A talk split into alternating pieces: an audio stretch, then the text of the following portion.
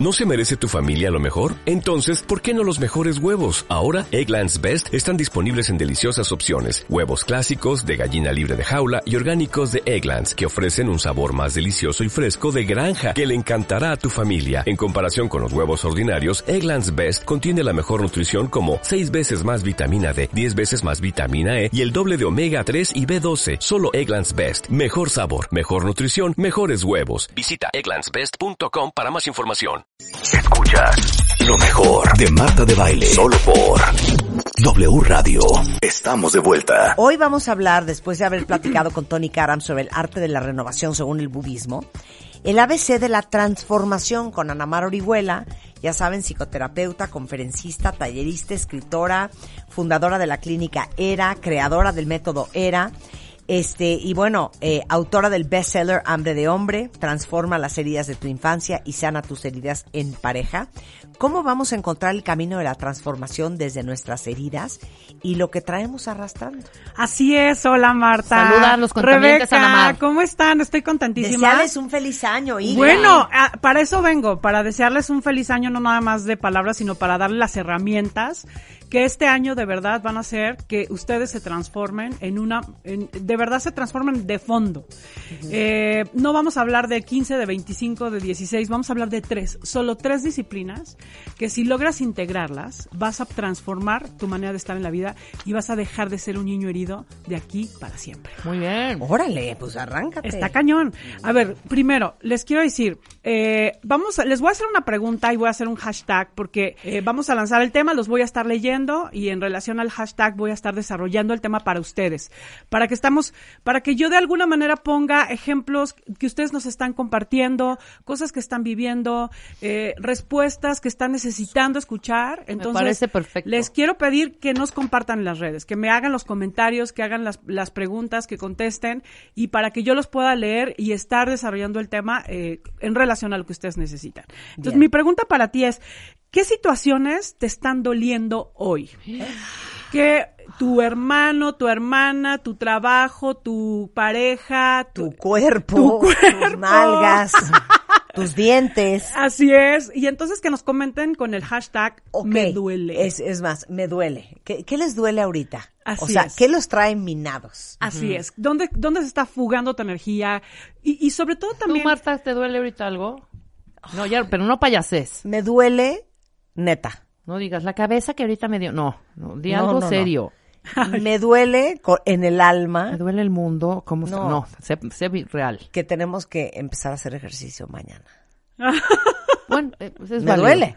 Claro. Me duele, porque eché la concha ya casi un mes. No, hombre, y después retomar es súper me- difícil. retomar es un- retomar lo que sea es muy difícil. Todo. Retomar la costura, Claro. retomar el tejido, Ah, sí, retomar el ejercicio, ¿A ti qué te duele, retomar la dieta. Retomar es un infierno, ¿eh? Retomar es un infierno. Un infierno. ¿Qué Ya lo viví duele? la semana pasada. A ver, eh, yo diría, a mí me duele, no sé si de ponerlo en presente, pero creo que lo que me ha dolido realmente es un rompimiento de mi, un, un encuentro con mi soledad. Ok. un encuentro, me duele encontrarme de pronto con una soledad eh, Que desconocías. que desconocía y aprender a ser un- so- a- aprender a ser soltera. Ok. Claro. Eso es Te algo duele la Mira, ausencia la de ausencia una pareja. Aquí dice. Ajá, como como aprender a estar Sí. conmigo. sí. Exacto. Gatito me duele que estoy a cuatro días de cumplir 30 y no tengo aún todo lo que yo quiero. Estoy trabajando en eso, pero es difícil dejar amistades, la juventud. Ok. María. Isabel dice, me duele la incertidumbre de mi relación y de mi futuro. Sí. Piedra Wow. en el zapato dice, a mí me duele el alma. Me duele no poder tener a la persona que quiero para mí. Me duele que mi esposo no dé en la relación y paternidad al 100%. Me duelen mis problemas de bajar de peso y ya estoy entrenando, pero me duele haberme dejado tanto tiempo. Bien. A mí me duele la frustración y la mala vibra de gente que me rodea que indica que me quiere golpear y hacer mi vida un infierno. A mí me duele el cuerpo porque estoy gorda a mil. Mira. Me duele, este, hijo, no trabajar en lo que me guste. Me duele el alcoholismo de uno de los miembros de mi familia. Que nos compartan su dolor porque vamos a hablar de cómo transformarte con Ana Mar Orihuela. Así es, estoy justamente leyéndolos y quiero decirles que eh, dentro de esto, de- de- dentro de todo esto que nos duele, que a veces es la familia, la pareja, la economía, las relaciones importantes. Dentro de todo esto hay aspectos que hay que mirar porque son espejos. Yo les quiero preguntar, todos queremos eh, transformarnos, todos queremos crecer, ser mejores personas, si no nos estuvieran escuchando este programa, ¿no? Es muy simple, o sea, quienes los cuentavientes tienen un espíritu de transformación y eso me queda muy claro, pero de alguna manera cuando estamos siendo tocados por el dolor, cuando la vida eh, nos arrastra, no tenemos la capacidad en ese momento de hacer un alto y poner eh, a operar recursos adultos para poder mirar y pararnos frente a esa realidad desde un lugar que no sea el mismo de siempre, el mismo donde la vida me rebasa, donde soy poca cosa, donde No estoy puedo. solo, Claro. donde los demás no me quieren, donde estoy siendo traicionado, donde, o sea, cuando la crisis, los dolores y las situaciones que, que, que nos lastiman, eh, están dentro de nuestra vida, no los tomamos nunca como una oportunidad de transformación, sino como un proceso de arrastre, de enojo, que me eh, cierra más a la vida, que me frustra, que me hace sentir que la vida es injusta. Entonces, a ver, eh, estos, estos tres, estos tres elementos de transformación que hoy, de los que hoy voy a hablar, quiero decirles que es, suenan simples, pero es una, es un hábito de vida. O sea, tú puedes ejercitarlos y si los ejercitas te vas a transformar. El primero de ellos es la atención. O sea, la atención es el lugar donde pones el foco en tu vida, donde enciendes la luz y donde estás poniendo toda tu mirada. Entonces, ¿hacia dónde se dirige tu atención en este momento en relación a eso que te duele? Estás eh, pensando todo el tiempo en eh, si no tienes dinero, cómo vas a pagar, y si decían por ahí alguien, ¿no? De que no estoy pudiendo pagar la renta, o mi esposo me traicionó, y entonces mi atención está todo el tiempo eh, En secuestrada en eso. Y cuando nosotros tenemos secuestrada la atención, no nos, no nos permite poner el foco en otros aspectos y en otras realidades. Tenemos nuestra atención, hay, hay un elemento de nuestra atención que hay que conocer y es hacia dónde tiende a irse tu atención. Ajá. O sea, en realidad a veces nuestra atención es adicta a irse hacia la desconfianza de todo y todos, hacia criticarnos y perseguirnos, porque eso que nos está pasando es nuestra culpa, porque podríamos haber prevenido, porque podríamos haber hecho otra cosa. O sea, a veces nuestro foco y nuestra atención tiene ciertos vicios y ciertas eh, Obsesiones. Obsesiones, exacto, que es hacia dónde se dirige tu mente.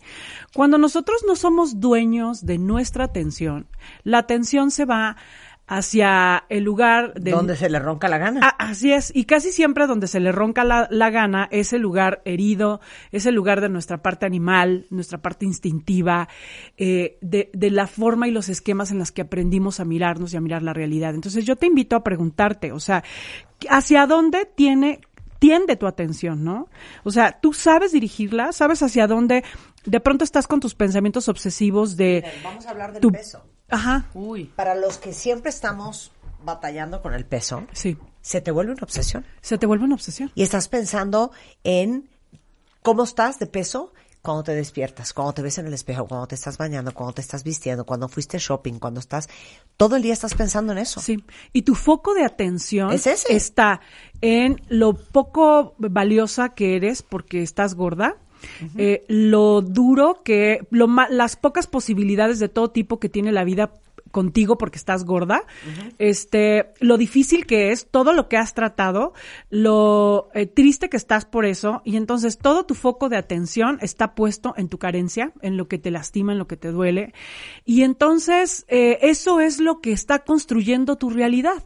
Tu foco está, está raptado por tu yo animal, por tu yo herido, por tu dolor, y entonces no estás pudiendo llevarlo hacia otro lugar. Entonces, la invitación es la atención, hay que aprender a dirigirla, hay que aprender a observar hacia dónde se está yendo nuestra atención, cuáles son las adicciones y aprender a dirigirla hacia donde yo necesito que se vaya. Si logramos quitarle eh, la atención a esa película de dolor que siempre nos estamos contando, lograremos estar muchísimo más en las opciones que tiene hoy la vida para mí. Porque cuando mm, estoy secuestrado en mi atención, no me doy cuenta que hoy he avanzado, que hoy este sobrepeso, como el ejemplo que pusimos, eh, está ayudándome me está permitiendo desarrollar habilidades que en realidad están rotas en mí, como es la disciplina, como es la confianza, la aceptación, como son los límites, es respetar mi propia autoridad. O sea, hay muchas cosas que aprender. Y además este año, ay, este año les tengo un regalo que van a amar, van a amar en relación al sobrepeso, porque mm, bueno, como ustedes saben, desde hace unos años he estado trabajando con, con ese tema y tengo cosas que platicarles al respecto. Pero lo que les quiero decir es que si nosotros eh, podemos dirigir y aprender a dirigir nuestra atención, vamos a poder llevarla hacia lugares donde hay opciones, donde podamos enfocar aspectos más positivos, aprender a resolver con eficacia, ¿no? A, a mirar como un foco mucho más amplio un foco mucho más amplio eh, y más adulto de esta realidad. Recuerden algo muy importante. La atención tiene, tú puedes dirigir tu atención hacia dos focos. El foco de el el niño herido o el foco del animal o el foco de tu parte más instintiva de hacia dónde hacia dónde vas sin que la dirijas y es hacia el dolor, hacia la negatividad, hacia el victimismo, hasta la crítica, hacia este estar centrado en, el dolor, no mirar eh, salidas, y la otra tensión que tú puedes ejercitar, y es a la que yo te estoy invitando, es, es una tensión adulta, que está enfocada a resolver, a observar con conciencia, a estar aquí y ahora, a observar tus recursos, a buscar herramientas. Por ejemplo, tu atención adulta a lo mejor irá hacia lecturas nutritivas. Eh, se enfocará a lo mejor en situaciones o en acciones claras para resolver el conflicto. Te recordará además que tú tienes la capacidad, ¿no? Que tienes valores, que tienes fuerzas, que tienes eh, herramientas para enfrentar eso que te está pasando. Cuando, cuando nosotros eh, ejercitamos la atención adulta, entonces tenemos la oportunidad de ampliar nuestro panorama y hay que dominar y ejercitar esa, esa atención, ¿no? Es un ejercicio continuo. O sea, entiendo que se escucha fácil, pero necesitas em, ejercitarlo todos los días, aprender a estar mucho más en el presente con esta atención de lo que piensas, lo que sientes y haces. Eso es algo que tienes que atender y observar y, enfocar tu atención hacia allá. Em, con toda conciencia. O sea, si no hay conductor en tu atención, quien conduce es la inconsciencia, es el niño herido, es, son todos tus esquemas y tus, eh, y tus introyectos que ya conocemos. O sea, todos eh, creo que estamos buscando eh, transformar, crecer, aprender, estar mejor, ser más felices, y si nosotros no conducimos nuestro, nuestra propia vida, aprendemos a ponernos al mando de, de nuestra atención, eh, no vamos a poder nunca hacerlo, porque entonces es como estar deshabitados. Ahora, yo algo les voy a decir, necesitamos ponerle, eh, a ponerle, ponernos a dieta el teléfono, porque nuestra atención cuando la podemos dirigir en cosas constructivas, el teléfono siempre nos está robando una atención que se va muchas veces al bote de la basura, porque nada, eh, nada más estamos viendo ahí los chismes de qué hicieron los demás, qué está pasando en la vida de otros. O sea, tenemos una atención que se está yendo a cuestiones improductivas y a lo mejor incluso a, a realidades que nos están generando ansiedad o que nos están generando este, más, más compulsión y, adicción. Entonces, ¿hacia dónde diriges tu atención? Ese es un aspecto muy importante. Ejercicios para ejercitarlo. Fija tu atención en un punto y mantente. Por ejemplo, ¿quiénes de ustedes eh, de pronto buscan la, meditar? ¿no? O sea, meditar es un ejercicio de cómo está hacia dónde se va tu atención. Es muy interesante observar cuando estás intentando meditar que tu atención mm, no le importa lo que tú digas. Ya de pronto ya está pensando en el conflicto, pensando en las personas, pensando, ya se fue, ni siquiera te diste cuenta. Pero ¿qué pasa si tú, de alguna manera, en cotidiano, no digo que a la hora de meditar, porque, porque eso son, no sé, una hora, media hora de tu vida, en cotidiano eh, buscas enfocar tu atención en algo eh, estar, por ejemplo, voy a leer y voy a leer. No voy a leer y voy a hacer la pausa para escribir mi teléfono un pendiente o voy a hacer la pausa para estar pensando en otra cosa. No, es voy a leer y voy a leer. Voy a sentir mi cuerpo, voy a dirigir la atención hacia observar mi respiración, hacia observar las sensaciones de mi cuerpo. Voy a ejercitar mi atención y, y me voy a, por ejemplo, voy a ver una imagen y me voy a quedar atento ahí. O sea, eh, voy a estar en una situación y voy a, a- a- a- pensar en otra cosa. Voy a, por ejemplo, ¿no? Es- Estoy eh, pensando en que estoy una gorda y que nadie me quiere y que la vida es dura.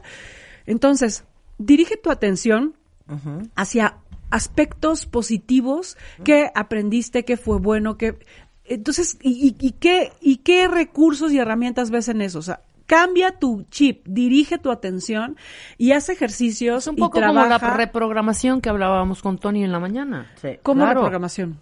Sí, reprogramarte, no, o sea, checar Sí. todos los errores que tuviste, todas las cosas durante todo el año. Para Recapitulas para, poder evolucionar. Claro, claro, no claro, exacto. Es como dirigir tu No, es que atención desde una de la reprogramación Sí. también. Sí, ¿Qué es exacto. esa? Es dirigir tu atención desde un adulto y no dejar que el automático y el dolor se vayan hacia donde ya sabes. Exacto.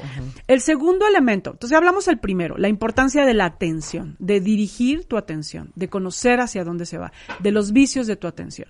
El segundo, el discernimiento, el, em- el elemento eh, importante que te ayude a separar las cuestiones del ego, las cuestiones aparentes, ¿no? Porque a lo mejor aparentemente eres una víctima, pero en el fondo has construido esta realidad desde, desde mm, beneficios ocultos, desde venenos ocultos, desde realidades, eh, a lo mejor esta realidad se lee de un, desde un lugar, pero cuando haces un ejercicio de conciencia puedes leerla desde otro lugar.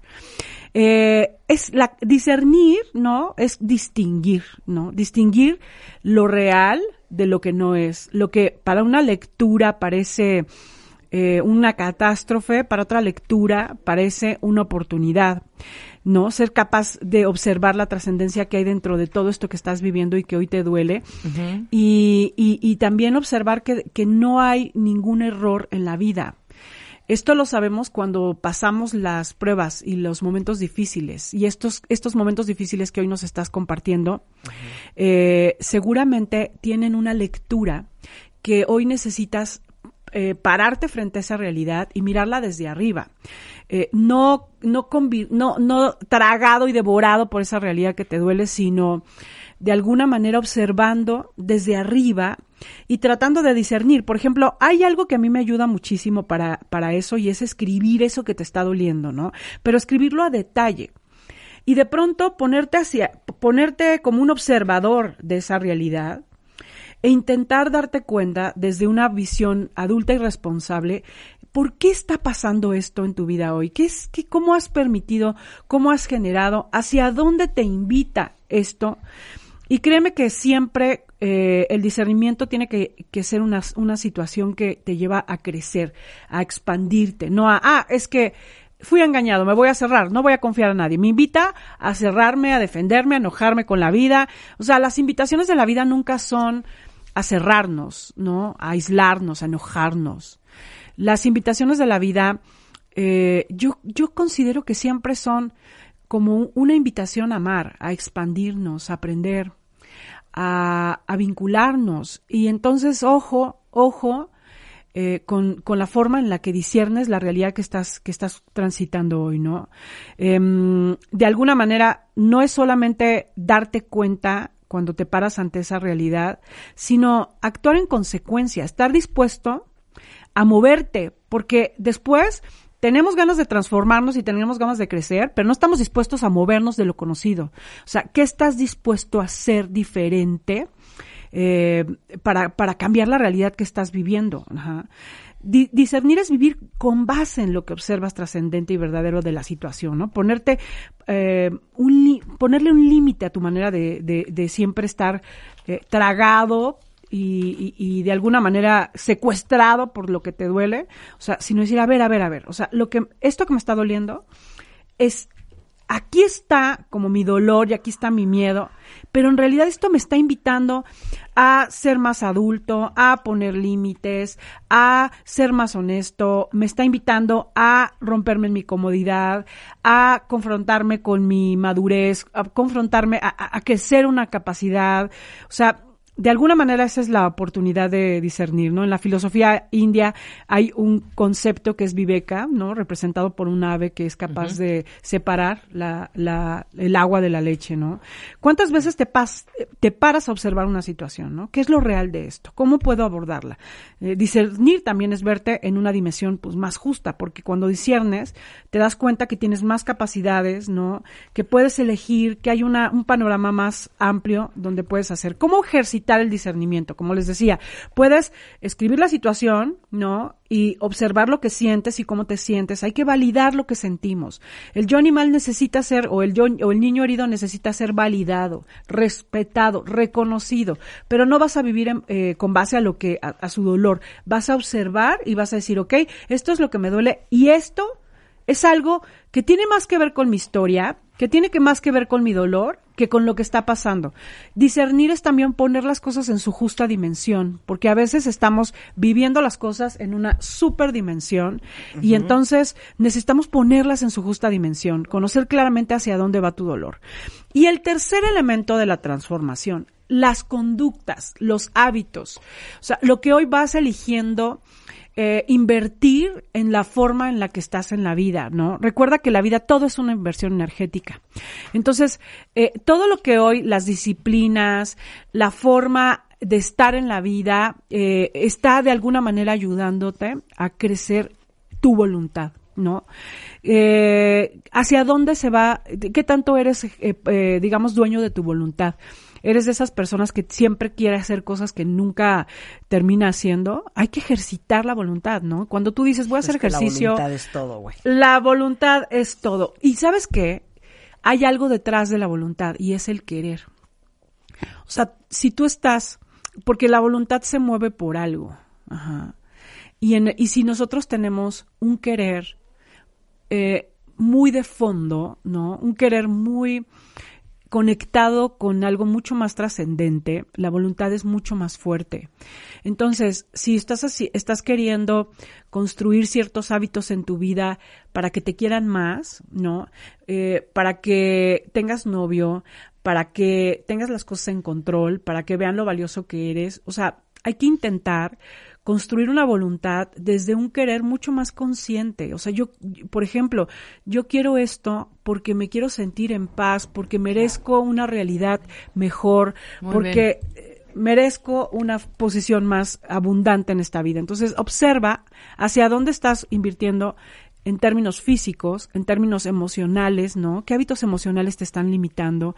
Eh, ¿Hacia dónde va, hacia dónde va tu mente? ¿Cómo te conviertes obsesivo? Entonces, todas estas conductas son una forma de inversión que podrían estar afectándote. ¿Qué puedes hacer? Hábitos, eh, eh, ¿qué puedes hacer para ejercitar tu voluntad, no? ¿Por qué esto es importante para mí? O sea, aprender como a, a encontrarle un sentido mucho más trascendente a lo que estás haciendo hoy. Ama, ama, ama la idea de ser feliz, ¿no? Y haz una lista de hábitos que hoy te gustaría implementar en tu vida, pues para de alguna manera invertir bien e invertir conscientemente. Aristóteles decía que si no eres virtuoso, eh, finge serlo y entonces la idea es invertir en disciplinas que te hagan virtuoso aunque no lo seas. Y esa es la propuesta, es atención, discernimiento y hábitos que de alguna manera sumen a tu manera de estar en la vida. Suena sencillo, pero es todo un proceso. Y trabajar en uno cuenta bien. Entonces me encantaría decirles que acabo de inventar una pastilla que te la tomas y se te cura todo y te compones de todo.